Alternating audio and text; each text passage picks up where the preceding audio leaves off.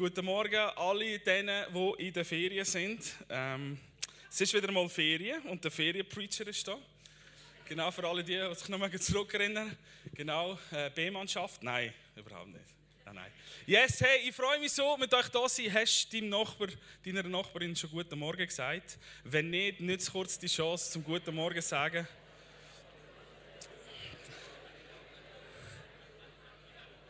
Haha. yes. So gut. Hey, so toll mit euch hier zu sein.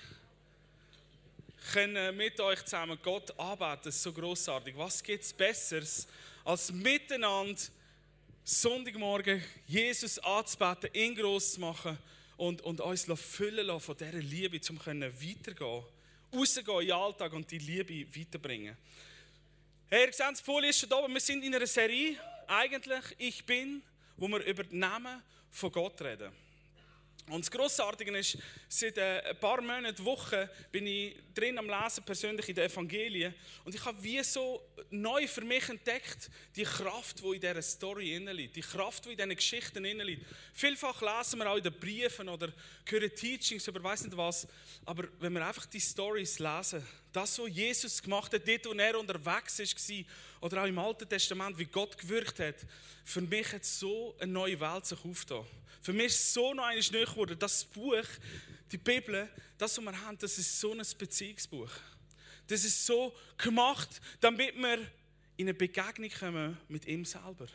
Und in diesen Storys, ich habe mich so gut, so viel selber identifizieren, manchmal drin.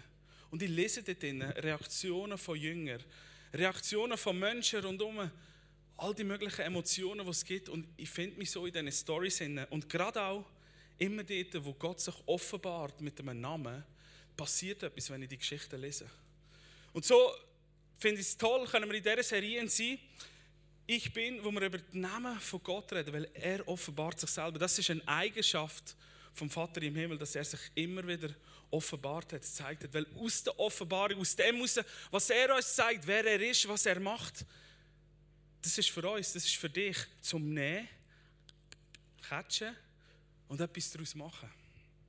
So, ich liebe es, dass wir können in dieser Story sein Von El Roi. Ich weiß nicht, ob du den Namen schon kennt hast. Die meisten kennen vielleicht eher Yahweh Roi. Das ist der Begriff, den wir im Psalm 23 finden, was heißt, der Herr ist mein Hirt, der gute Hirt. El Roi hat ein bisschen einen anderen Schwerpunkt. Im Hebräisch ist fast das Gleiche. Ein leichter Unterschied im Schreiben Yahweh Roi und El Roi. Aber grundsätzlich offenbaren sie eigentlich eine gleiche Funktion. Es ist der Gott, der sieht. Es ist der Gott, der führt. Es ist der Gott, der nicht nur von oben ab schaut, sondern es ist der Gott, der runterkommt, der zu uns kommt, der sich uns annimmt, der sich dir annimmt, der dich sieht und dich führt, der uns führen dich führen in eine Bestimmung hinein. Das, was er sich schon lange ausgedacht hat über dir. Das ist El Roi, der Gott, der dich, der Gott, der mich sieht. Und das ist so kraftvoll.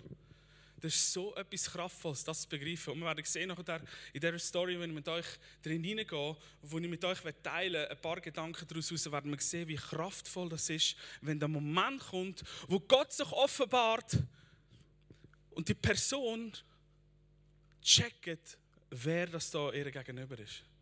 Das ist so kraftvoll.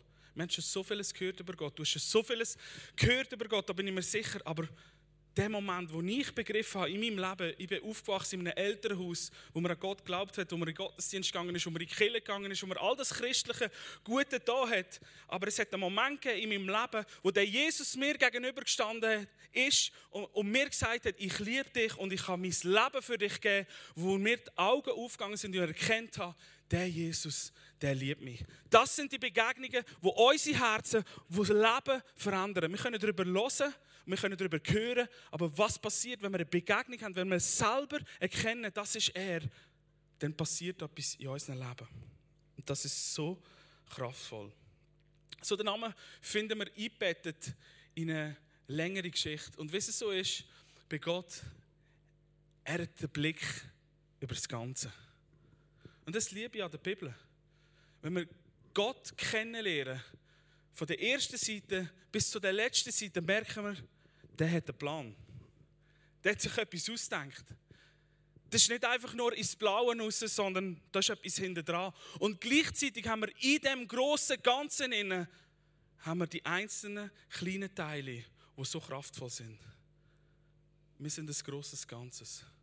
Auf der Welt sind wir ein großes Ganzes. Und das ist so wichtig, gerade in dem letzten Lied, das wir gesungen haben, das richtet unseren Blick so auf das, was das Herz ist vom Vater. Erweckung bricht aus. Menschen kommen zurück, Kinder kommen heim. Menschen kommen in die Wiederherstellung von Gott, in den Frieden von Jesus, in seine Liebe. Und gleichzeitig hat jeder von uns, jede Person, seine eigene Geschichte mit ihm. Und das fasziniert mich. Das fasziniert mich an Gott. Das fasziniert mich auch an dieser Story, die ich mit euch möchte teilen. Und wir finden sie in der ersten Seite, Genesis 1, 1. Mose, im Kapitel 16. Es ist eingebettet in die große Story von Abraham. In dieser Zeit oder in dem Kapitel, wo wir drin gehen, ist es noch der Abraham. Sein Name steht, der Vater ist erhaben. Und Abraham bedeutet noch der Vater der Völker. Bevor wir in die Texte gehen, ein kleiner Recap, ein kleiner Überblick über die Story. Abraham oder Abraham ist 75 Jahre alt irgendwo in Persien Ur in Chaldea heißt das ist irgendwo ganz, ganz, ganz im heutigen Irak, tief drinnen. Gott ruft ihn. Gott begegnet ihm. Und das sagt so vieles aus über Gott. Er ist der, der gekommen ist. Er ist der, der gerufen hat, hey Abraham, folg mir nachher. In einer Zeit, in der er hat gewohnt, an einem Ort, wo es viele Götter hatte, er hat sich am Abraham offenbart und hat gesagt, folg mir nachher. Ich werde dich in ein Land führen folg mir nachher. Er hat ihn gerufen mit 75 Jahren alt. Also wir haben alle noch Chancen. Geh in ein Land, wo ich dir werde zeigen und Gott hat ihn gerufen aus Liebe. Abraham hat eine Frau gehabt, Sarai. Sie war zu dieser Zeit etwa 68 Jahre alt und sie hat nicht ein Kind bekommen. Sie ist nicht schwanger geworden. So an dem Punkt, wo wir sind in der Story, hat Gott schon mehrmals am Abraham verheißen, ich will aus dir ein grosses Volk machen. Ich werde dich segnen. Du wirst riesig sein und aus dir heraus soll die ganze Welt gesegnet werden. Aber da war noch kein einziger Nachkommen. Mehrmals hat er das ihm gesagt. Nicht nur ein Sohn sollst bekommen, sondern aus dem heraus soll die ganze Welt, alle Nationen sollen gesegnet werden. In Genesis 16 ist das etwa schon zehn Jahre her, wo Abraham das erste Mal das gehört hat. So, wir uns kurz in die Verse hineingehen. Wir lesen den ganzen Text und nachher gehen wir noch einmal drin hinein. Kapitel 16, Vers 1. Doch Sarai, die Frau von Abraham, hat kein Kind können bekommen. Sarai hat jedoch eine ägyptische Sklavin namens Hagar gehabt. Da sagt Sarai zum Abraham: Der Herr hat mir kein Kind geschenkt. Schlaf du mit meiner Sklavin. Vielleicht kann ich durch sie Kinder haben. Abraham war einverstanden. Sarai hat ihre, ihrem Mann, ihre ägyptische Sklavin, als Nebenfrau gegeben. Sie lebte damals schon zehn Jahre im Land Kanaan. Der Abraham hat mit der Hagar geschlafen und sie ist schwanger geworden. Als Hagar bemerkt hat, dass sie schwanger ist, hat sie angefangen, ihre Herrin Sarai zu verachten. Da macht Sarai dem Abraham Vorwurf. Das ist alles deine Schuld. Jetzt Jetzt, wo meine Sklavin schwanger ist, wird ich von ihr verachtet. Dabei habe ich sie doch dir zur Frau gegeben. Der Herr soll Richter zwischen uns sein. Der Abraham entgegnet, sie ist deine Sklavin, mach mit ihr, was du verabbracht hast. Doch Sarai ist hart mit ihr umgegangen und Hagar ist davor gelaufen. Der Engel vom Herr hat Hagar gefunden in der Wüste neben der Quelle am Weg nach Schur. Er redet zu ihr, Hagar, Sklavin von der Sarai, woher kommst du und woher gehst du? Ich bin auf der Flucht von meiner Herrin Sarai, antwortet sie. Da redet der Engel vom Herr, kehr um zu deiner Herrin und ordne dich unter. Ich werde dir mehr Nachkommen geben, als du je kannst zählen. Du wirst einen Sohn bekommen, nenn ihn Ismael, denn der Herr hat deinen Hilferuf gehört. Dein Sohn wird ungezähmt sein wie ein wilder Esel. Er wird sich gegen alle stellen und alle werden, sich gegen, gegen ihn sein. Ja, er wird mit allen seinen Brüdern im Streit leben. Da nennt Hagar der Herr wo zu ihr geredet hat, El Roi. Du bist ein Gott, wo mich sieht. Denn sie sagt, ich habe den gesehen, wo mich sieht. Die Quelle hat später den Namen Ber Lachai Roy erhalten, wo zwischen Kadesh und Beret liegt. Hagar aber gibt dem Abraham einen Sohn und der Abraham nennt ihn Ismael. Zu dieser Zeit ist der Abraham 86 Jahre alt. Das ist eine faszinierende Story und je länger dass ich sie lese und ich habe sie jetzt ein paar Mal gelesen auf heute, sie fasziniert mich immer mehr. Da drin ist so viel, wo wir eben nicht lesen können. Und das ist das, was mich fasziniert. Und ich möchte mit euch ein bisschen reingehen in die Story und ein paar Sachen anschauen, die mir wichtig geworden sind, wo ich das Gefühl hatte, da redet Gott zu mir durch diese Story. Da erkenne ich etwas von ihm über den Namen El Roi.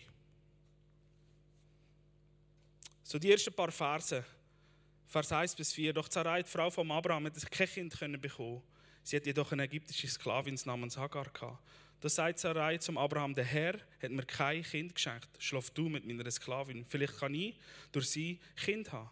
Abraham war einverstanden. Sarai gibt ihrem Mann ihre ägyptische Sklavin als Nebenfrau. Sie leben damals schon zehn Jahre im Land Kanaan. Der Abraham schläft mit der Hagar und sie wird schwanger. Wo Hagar bemerkt, dass sie schwanger ist, verachtet sie ihre Herrin Sarai. Für uns ist es vielleicht ein bisschen schwierig zu einordnen. So diese Stelle damals in dieser Kultur völlig normal gewesen. Man hat sogar rechtlich Steintafeln und Inschriften gefunden, wo so Verhandlungen geführt worden sind, weil eine Frau unfruchtbar war. Und zu dieser Zeit, als Frau unfruchtbar war, ist etwas von der grössten Schande, die du erleben konntest. Familie war mal der Gedanke von Nachkommenschaft. Möglichst können etwas weitergeben, einen Sohn haben, mehrere Söhne haben, eine ganze Sippe zu haben. Also das, was da passiert ist, ist nicht ganz so strange, sondern das ist in dieser Kultur, zu dieser Zeit, etwas völlig Normales. Dass wenn du nicht hast können, schwanger werden hast deine Nebenfrau, deinem Mann gegeben, und wenn sie ein Kind bekommen hat, weil sie schon dein, Eigen, dein Eigentum war, ist das wie dein Kind gewesen und sind deine Nachkommen gewesen. Abraham ist in dieser ganzen Story, wir lesen, er hat einfach mit ihr geschlafen, er war einverstanden in all dem für mich schwierig zu einordnen. Und gleichzeitig, er wird noch seine Konsequenzen müssen erleben. Der Schmerz, den er wird tragen durch die Trennung, das wird auf ihn zurückkommen. Wo er da nicht angestanden ist und gesagt hat, hey, halt, stopp. Gott hat etwas anderes verheißen. Hagar ist vermutlich aus dieser Zeit, aus Ägypten mitgekommen. Vielleicht kennt ihr die Story, wo, wo, wo Abraham und seine ganze Sippe in Ägypten waren und der Pharao hat Sarai zu sich nehmen und der Abraham hat dort gelogen, dass es seine Schwester ist, ist seine Halbschwester war, ehrlicherweise. Und Gott hat hat wie gewirkt hat und der Pharao hat sie nachher wieder weggeschickt, weil Plagen ausgebrochen sind. Und er hat Abraham und alle und so vieles, was, er hatte, hat er mit ihm mitgeschickt und er hat gesagt, gang, gang, gang, gang einfach nur weg und nimm sie mit. Vermutlich war etwa seine Sippe dort mal so bei 1000 Leute, also recht gross. Tagar war in diesem Kreis von dieser Familie. Mit drinnen. Sie hat gewusst, wie die miteinander umgehen. Sie hat gehört von all dem Guten, was Gott ihnen gesagt hat, sie jetzt miterlebt, vielleicht sogar. Sie war mit drinnen. Sie hat aber können nicht eigene Entscheidungen treffen, sondern über ihren Kopf ist entschieden worden. Vielleicht bist du da und denkst, über meinen Kopf ist auch einfach entschieden worden. Vielleicht beim Schaffen oder wo auch immer. Das heißt, andere Menschen haben einfach für mich entschieden.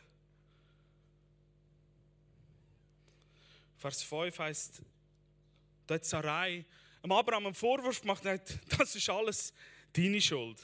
Das kennen wir ein paar Seiten früher im Garten, der Adam. Das ist alles der Frau ihre Schuld und Frau, das ist alles der Schlangen ihre Schuld.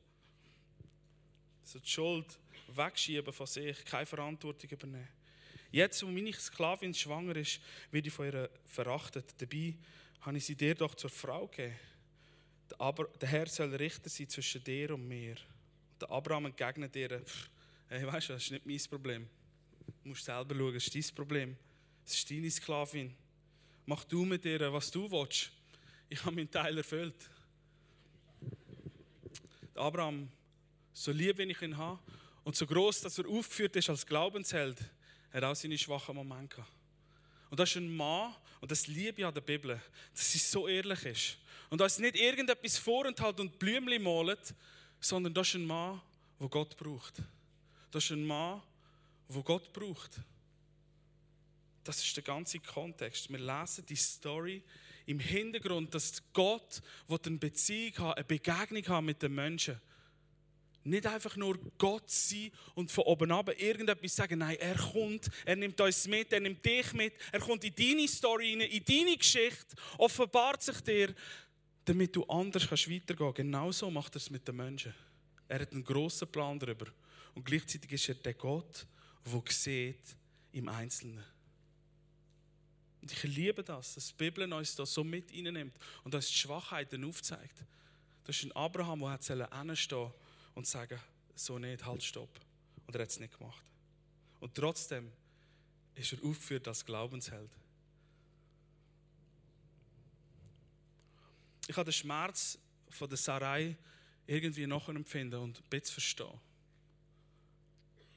Sie handelt aus Schmerz, aus Verzweiflung, aus Not, aus Ärger. Und sie hat das Gefühl gehabt, das Beste, was sie machen kann in dieser Situation ist, wenn sie das Heft selber in die Hand nimmt und ein bisschen der Verheißung, die Gott gegeben hat, schon über all die zehn Jahre. Und sie hat es gehört und gehört und gehört vom Abraham, wo es ihr immer wieder erzählt hat, ja Begegnung mit Gott, er hat das und das gesagt.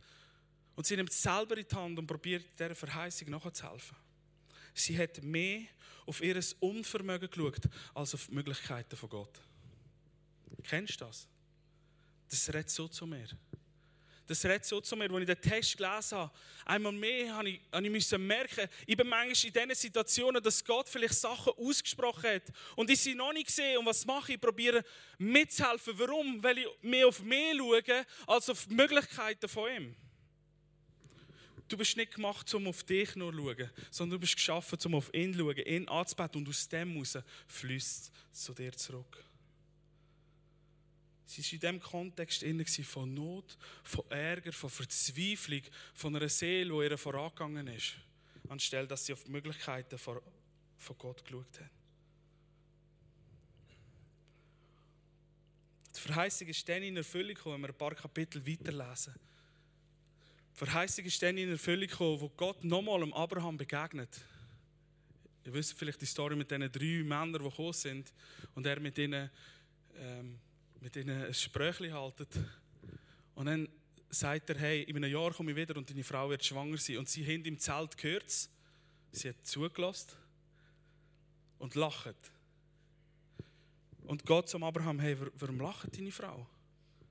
Und dann lesen wir nichts mehr. Und ein paar Verse weiter heißt oder ein Jahr später heißt es dann, Gott hat sie heimgesucht. Und ich habe das Wort Heimsuchen angeschaut. Das ist nur kurz ein Nebenschauplatz. Aber das ist so kraftvoll. Weil das Wort Heimsuchen, das hat im Hebräisch eine Verbindung zwischen Vermissen und Auftauchen. Vermissen und Aufsuchen. Etwas in ihrem Herzen ist passiert, nachdem als Gott gesagt hat, hey, warum lachst du? Warum lachen sie? Hat sie sich auf den Weg gemacht, innerlich. Und der Herr hat sie heimgesucht. Warum? Weil in ihr etwas aufgegangen ist. In ihr ein Vermissen, ein Sehen, ein Hören von dem, was ausgesprochen ist, Fuß gefasst hat und Gott hat sie heimgesucht und sie ist schwanger geworden. So was passiert mit der Hagar? Sie ist weggerannt, weil sie es nicht mehr ausgehalten hat. Weil Sarai unter dem Schmerz, wo sie gelitten hat, verletzte Personen verletzen andere Menschen. Sie hat es nicht mehr ausgehalten. Unter dieser Situation dort zu sein. Und by the way, der Hagar, ihr Name heißt Flucht. So, was ist passiert? Sie ist vom Problem davon gelaufen. Statt dort zu sein und anzustehen und zu reden und zu sagen, hey, ich weiß, das war eine junge Frau, eine Sklavin, was hat sie sollen machen? Sie ist weggelaufen. Sie ist verletzt worden. Kennst du das? Ich kenne das so gut. Aus Beziehung davonlaufen. Weil Verletzungen da sind. Sie war jung, verletzt, ohne Schutz. Niemand hat sie gesehen, alleine verloren, auf der Flucht vor Menschen und vor ihrem Problem ist sie davon gelaufen. Was passiert? Vers 7. Der Engel vom Herr findet Hagar in der Wüste neben der Quelle am Weg nach Schur. Und er redet zu ihr und sagt: Hagar, Sklavin von der Sarai, woher kommst du und woher gehst du? Ich bin auf der Flucht von meiner Herrin, der Sarai, antwortet sie. Das erste Mal in der Bibel finden wir da den Begriff der Engel vom Herr. Und wenn wir weiter schauen im Kontext und die weiteren Stellen anschauen, wo der Engel vom Herr wieder auftaucht, zum Beispiel beim Gideon oder weiter, wissen wir, das war Gott selber. Das muss Jesus sein, bevor er als Mensch auf die Erde kam.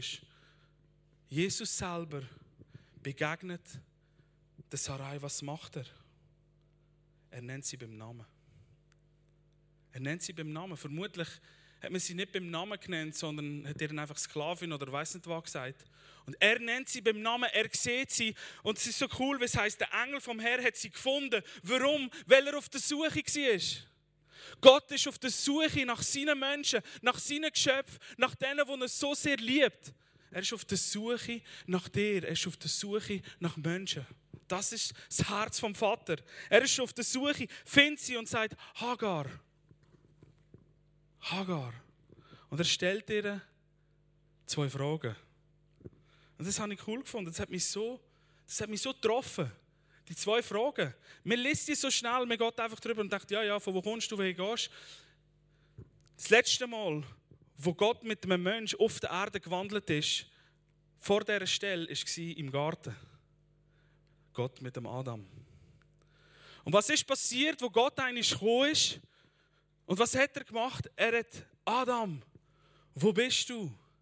Er hat Fragen gestellt. Gott weiß doch alles. Gott weiß doch alles. Warum stellt er Fragen? Der Engel vom Herr ist auf der Suche. Er ist gesendet von Gott und er fragt. Und ich dachte, hey, da muss mehr dahinter sein. Warum fragt er? Genau gleich wie im Garten. Adam, wo bist du?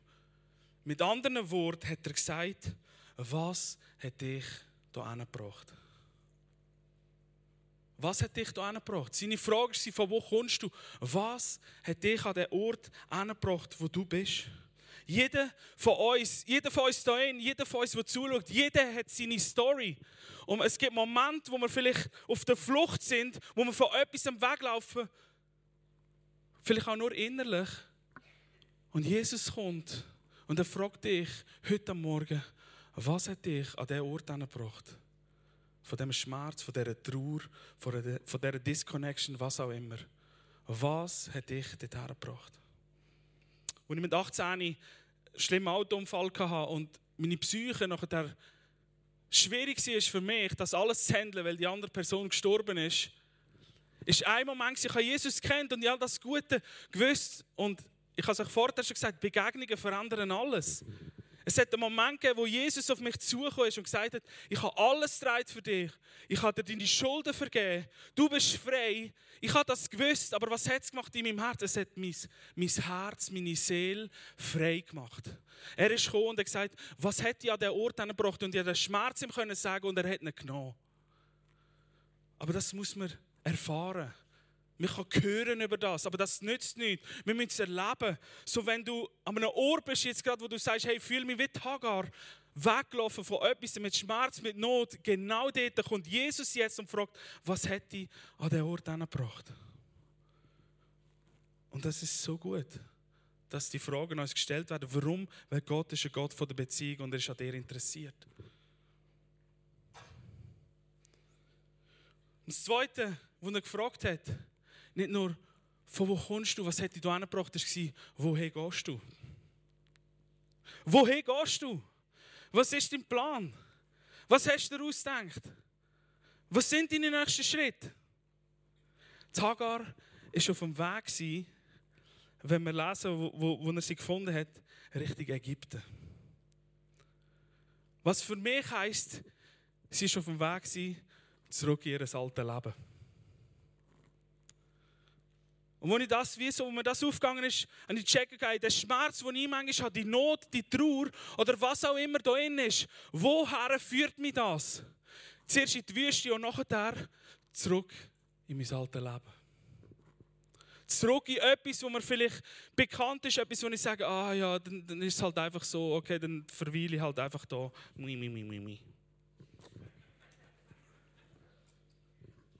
Der Schmerz und Trauer bringen uns meistens nicht weiter. Sie hat den Blick verloren, weil sie geführt war vom Schmerz. Come on, Jesus hat uns frei gemacht. Jesus hat uns befreit. Er hat Schuld, Krankheit, Scham, all das hat er am Kreuz und er hat gesagt, du bist frei. Und im Wort heißt, dass die Wahrheit uns wird frei machen. Wenn wir dieser Wahrheit begegnen, werden wir frei. Wir werden frei. Es braucht einen Moment, aber wir werden frei. Tagar hat den Ort der Wüste als Ort der Hoffnung erlebt. Sie hat den Ort der Wüste als Hoffnung erlebt. Und so oft in meinem Leben, Wüstenzeiten, in meinem Leben, wenn es irgendwo sich anfühlt, wie in einer Wüste zu sein, ist, dass ich mehr dort drinnen verharre, was hat mich jetzt so angebracht und warum ist jetzt das schon wieder so, als dass ich mich ausstrecke und denke, wow, diese Story nimmt mich mit rein und sagt, hey, Hagar hat in der Wüste einen Ort gefunden von der Vision. Wie viele solche Stories haben wir in der Bibel, wo Menschen in einem Zwischenland, in der Wüste, Gottes Vision, Gottes Reden für ihr Leben, Gottes Trost und Hingabe für sie finden. Der David. Jesus selber war in der Wüste. Das Volk war in der Wüste. So viele Momente. Wüste, Ort der Wüste ist auch ein Ort der Vision. Aber nur dann, wenn wir checken, der eine ist dort. Wenn wir uns lassen, sehen von Gott, wenn wir es zulassen, dass er in uns hineinschauen kann, zu uns schauen und sagen, hey, ich sehe dich. Ich sehe dich, von wo kommst du, was hat dich da angebracht und wohin gehst du. Wenn wir in dem innen mit Gott austauschen und ihn ganz, ganz anlernen an das, dann wird es zu einem Ort der Vision. Der Engel redet zu ihr, Kehr um, zurück zu deiner Herrin, Vers 9, ordne dich unter. Ich werde dir mehr Nachkommen geben, als du kannst zählen. Du wirst einen Sohn bekommen und nenn ihn Ismael. Ismael bedeutet, der Herr gehört. Denn der Herr hat deinen Hilferuf gehört. Dein Sohn wird ungezähmt sein, wie ein wilder Essel. Das ist keine Beleidigung, das ist ein, ein Kompliment. Totsmal, weil ein wilder Essel ist etwas Wunderbares, Freies. Und sie ist eine Sklavin ungezähmt sein wie ein wilder Esel. Er wird sich gegen alle stellen und alle werden gegen ihn sein. Ja, er wird mit all seinen Brüdern im Streit leben. Können wir jetzt nicht darauf eingehen, aber wir sehen das Herz da dahinter von Gott über die arabischen Völker.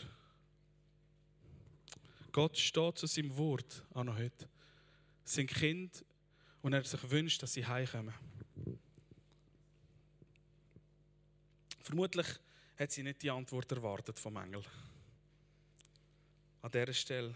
Gang zurück, ohne dich unter. Gang zurück in das hinein, wo du herkommst. Gang zurück in den Schmerz. Gang zurück zu denen, die das verursacht haben. Gang zurück. Aber er sagt nicht einfach nur, gang zurück und benimm dich ein bisschen besser, sondern was passiert? Er spricht etwas über ihre aus, wo er sieht ihre. Der Ort der Wüste wird zu einem Ort der Hoffnung, von der Vision für sie. Er, geht, er, er sagt zu ihr, gang zurück und ich werde dich segnen. Ich werde dich segnen und werde dich zu einem großen Volk machen. Er gibt Vision. Gott gibt Vision im Moment vom Zerbruch. Er redet über ihre oder spricht über ihre das aus, was niemand über ihre gesehen hat, wo niemand ihren gesehen hat. Gott sieht Ich werde dir Nachkommen geben, mehr als du kannst zählen.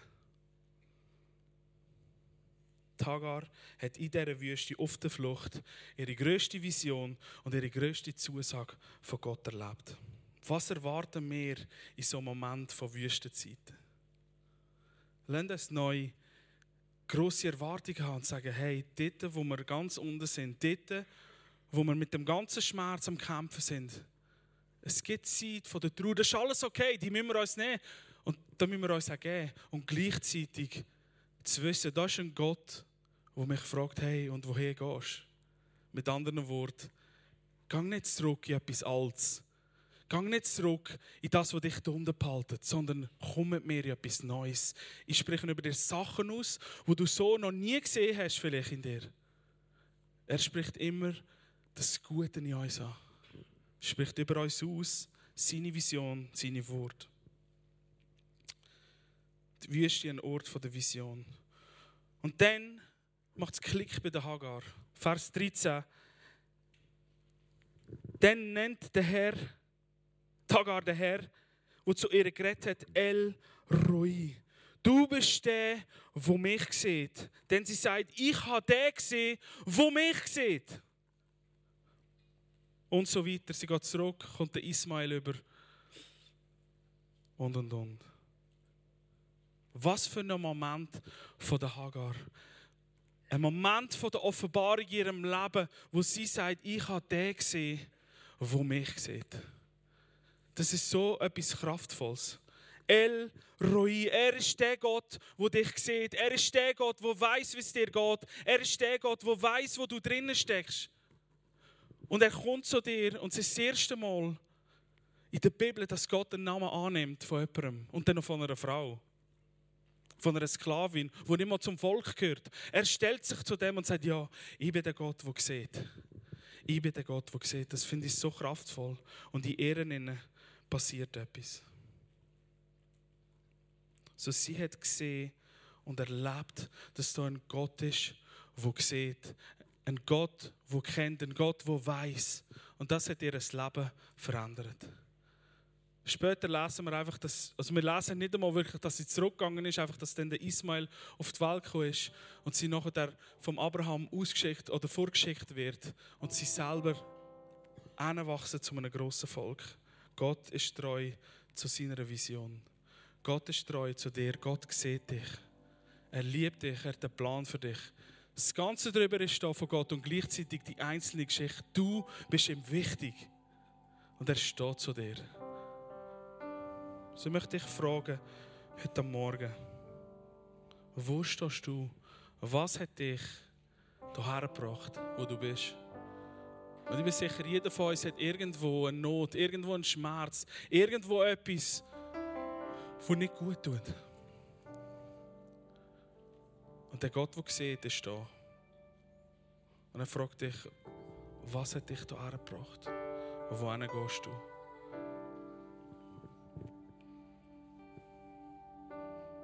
Jesus ist gekommen und er hat gesehen. Das heisst, dass Jesus gekommen ist, um zu suchen und zu retten, was verloren ist. Der Bogen spannt sich bei Jesus. Gott hat den Engel vom Herr geschickt als Jesus und nachher als Heiliger Geist, wo uns nachher Gott in uns lebt und uns immer wieder an den Ort anbringt, auch wenn es in der Wüste ist. Das ist ein Ort von der Vision, vom Sagen. Nimm das dort von Gott, öffne dich ihm, lohne ihn in die Not, in den Schmerz, in all das, was bei dir drin ist. Weil gerade so eine Story wie Tagar zeigt uns, er ist der Gott, der dich sieht und sich dir annimmt und sagt, ich weiß es. Ich sehe dich. Ich habe gehört. Ich bin mit dir. Und gleichzeitig sagt er, und ich führe dich, ich liebe dich, ich heile dich, ich bin für dich da, ich nehme dich mit, ich gebe dir eine Vision, größer als du jemals erwartet hast. Das ist unser Gott.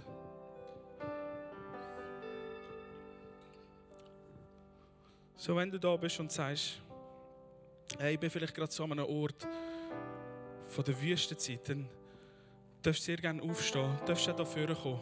Einfach als Zeichen sagen, Jesus, da bin ich. Da bin ich, das. Du musst es niemandem sagen, Gott weiß es, das hat mich hierher gebracht. Das hat mich, das ist mein Schmerz, das ist meine Not. Und ich ermutige dich so fest. Öffne dich einfach. Öffne dich Gott gegenüber. Er wird reden. Der Heilige Geist ist da. Er wird reden. Sein Herzensanliegen, wir haben gesungen, ist Erweckung. Was ist Erweckung? Wiederherstellung. Nicht zu etwas Gleichem, sondern zu etwas viel Besserem. Der Gott, der sieht, El Roi, der Gott, unser Hirte, er, der uns, sich uns annimmt, er ist da. Danke, Heiliger Geist, dass du da bist. Du uns siehst und in uns hineinsiehst und weißt, wo ich vielleicht gerade bin, wo wir sind in einer Zeit von der Wüste, vor was wir geflüchtet sind. Danke, dass du siehst, dass du auf der Suche bist nach uns und so nahe kommst, so tief gehst mit uns. dass wir zurück in etwas Neues hinein.